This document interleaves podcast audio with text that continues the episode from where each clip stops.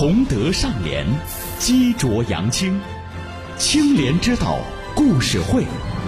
本节目由青岛市纪委监委指导播出。乔千燕，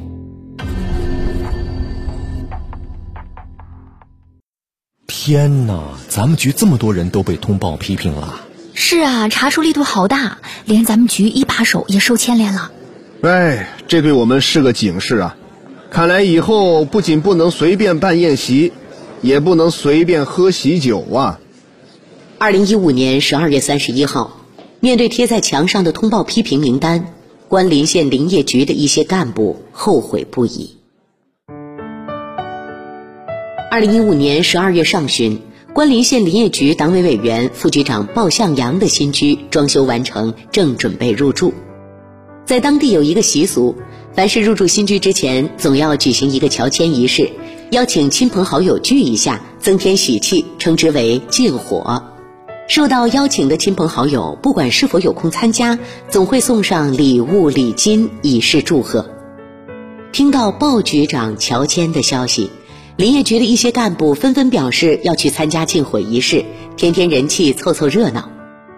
身为领导干部，鲍向阳知道当地出台了有关规定，严禁党员干部借办乔迁宴、铺张浪费、借机敛财等。一开始对单位同事的热情都一一拒绝了。鲍局长啥时候办仪式啊？我们都等不及了。是啊是啊，哪天请我们去您新家坐坐？好啊，你们呐随时来玩就行。酒席我就不办了啊！准备的怎么样啊？家具电器都买齐了吗？差不多了，这大件啊都搬进去了。这些日子幸好有老人帮着忙活呀。家里边还缺啥？我给你买个电磁炉吧。别别别，我都不打算办什么仪式，可更不能收礼了啊！好友温祖成听说鲍向阳要搬进新居，不打算办乔迁仪式，劝说他：“你呀。”调入这个单位也有十几年了，一直没办过喜事儿。这次入住新房还不叫大家去热闹热闹？再说了，这叫礼尚往来。你之前参加过别人的喜宴，这次请请大家，也近乎人情嘛。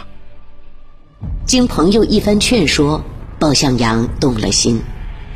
嗯，行啊，你说的也有道理。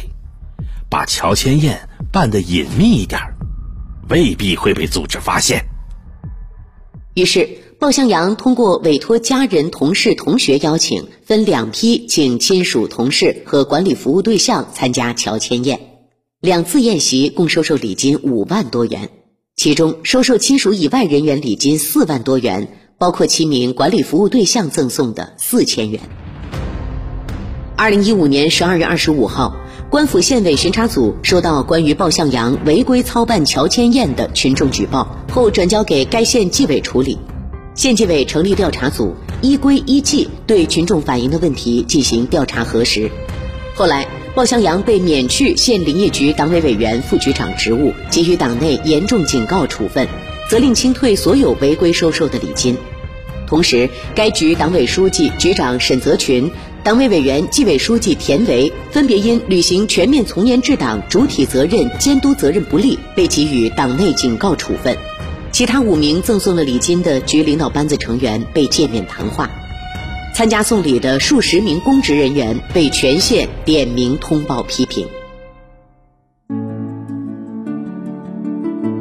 个别党员干部巧立名目、顶风违纪。大操大办乔迁宴、生日宴、升学宴等，甚至通过分批操办、异地操办、他人代办等方式，妄图化整为零、规避监督。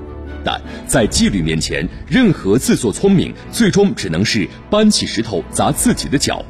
对于四风顽疾，纪检监察机关不断织密监督网络，紧盯新形势新动向，深入治理隐形变异问题。坚持露头就打，反复敲打，推动党风政风持续向上向好。有道是：礼尚往来有分寸，违规办宴要不得。紧盯四风新动向，监督密网无遗漏。